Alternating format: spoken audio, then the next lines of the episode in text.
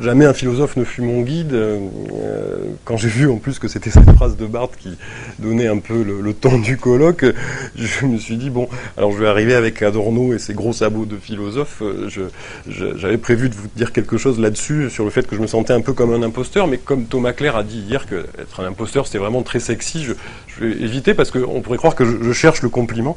Alors je, vais escamoter ce, passage. Voilà. Donc non. Euh, évidemment, euh, on pourrait euh, trouver comme justification à un propos comme ça, un rapprochement, pour autant qu'il ne, qu'il ne soit pas vain, enfin j'espère qu'il ne l'est pas, euh, des sortes de communautés de, questions ou de problèmes. Enfin, on, avait évoqué hier, Jean-Claude Muller avait évoqué hier la question, par exemple, d'une langue théorisante qui ne serait pas prédicative, hein, qui aurait été un des enjeux des, des années 60. Je pense, bon, de ce point de vue-là, il est assez clair que quelqu'un comme Adorno, c'est sa question à ce moment-là, euh, et elle lui vient, je pense d'ailleurs, à partir aussi de, Hegel, un autre Hegel que le Hegel de Kojève, mais finalement la critique de la proposition prédicative, c'est aussi Hegel, et il faut essayer de la penser dans la dialectique négative ou dans la théorie esthétique euh, contre Hegel justement. Comment penser, comment avoir une langue théorique qui ne soit pas prédicative et qui ne soit pas la langue spéculative euh, de Hegel Qu'est-ce que c'est qu'une théorie, justement, quand elle est esthétique Hein, euh, quand elle suspend la thèse ou quand elle suspend le thétique, au sens où, où le dit Barthes justement dans le cours sur, euh, sur le neutre, en partant d'une page de, Julia Kristeva, je crois.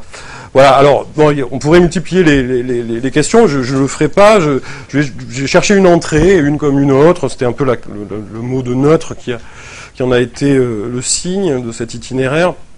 Je suis parti de cette euh, phrase d'Adorno dans la théorie esthétique qui parle des œuvres d'art comme d'épiphanie neutralisée. Hein, et euh, qui parle aussi corrélativement de l'expérience esthétique comme quelque chose qui s'enclenche hein, au point d'indifférence entre le sens et, sa négation.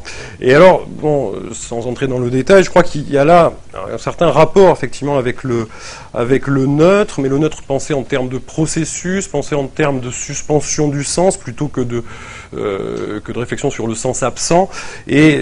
Bref, on frôle Blanchot et on se trouve d'autant mieux dans la proximité de, Barthes, hein, qui, même avant le, cours sur le neutre, dans les années 60, s'approchait aussi de Blanchot pour s'en démarquer. Je lis un, passage de littérature et signification.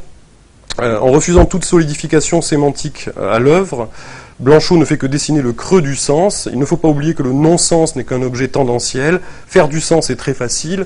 Toute la culture de masse en élabore à longueur de journée. Suspendre le sens est déjà une entreprise infiniment plus compliquée.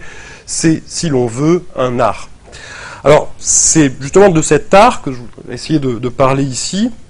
Et je commencerai, euh, pour ce faire, par préciser le thème d'une critique sémiologique dont la pratique relève à la fois d'une filiation marxiste et d'un écart par rapport à celle-ci, on en a déjà un peu parlé hier d'ailleurs, et je retiendrai ensuite quelques figures pour euh, euh, indiquer l'importance dans ce contexte euh, de la technique artistique. Hein.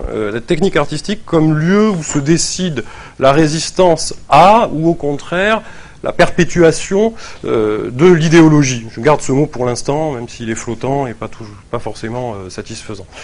Et j'indiquerai aussi, euh, en dernier lieu, brièvement, en quoi ces préoccupations, justement, esthétiques, participent d'une sorte d'utopie du sujet, ou peut-être même serait-il plus exact de parler du désir d'un sujet atopique pour éviter aussi les, connotations eschatologiques du terme euh, d'utopie. Hein. Le sujet atopique, c'est pas le sujet qu'on remet à demain, c'est celui qui, au cœur du monde de la marchandise, cherche à se déplacer. Au cœur de l'idéologie, cherche à, lui, échapper, euh, à faire du sans-lieu dans le seul lieu que nous ayons, finalement.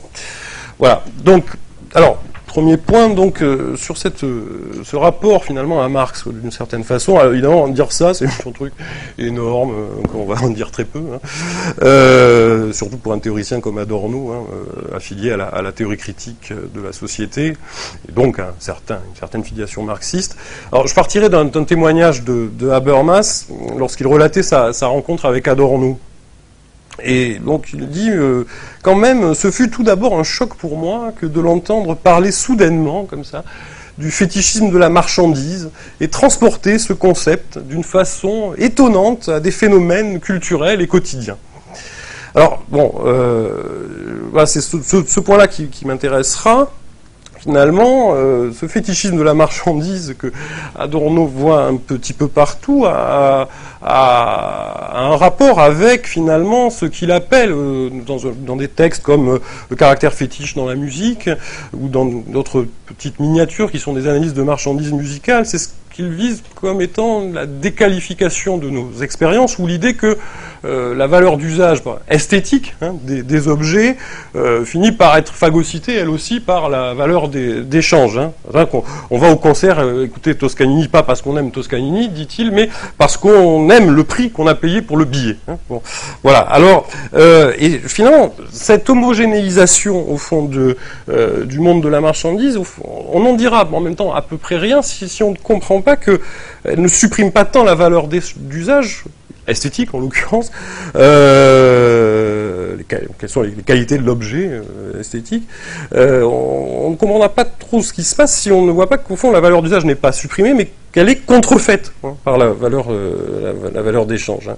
Donc, euh, je cite un, passage de la, du, texte des années 30 hein, sur la, le fétichisme dans la, dans la musique. Alors, si la marchandise comporte toujours une valeur d'échange et une valeur d'usage, la pure valeur d'usage dont les marchandises culturelles doivent entretenir l'illusion dans notre société, hein, quelque chose qui serait soustrait au marché, euh, aux circulations des marchandises, euh, c'est une illusion, c'est une doxa supplémentaire.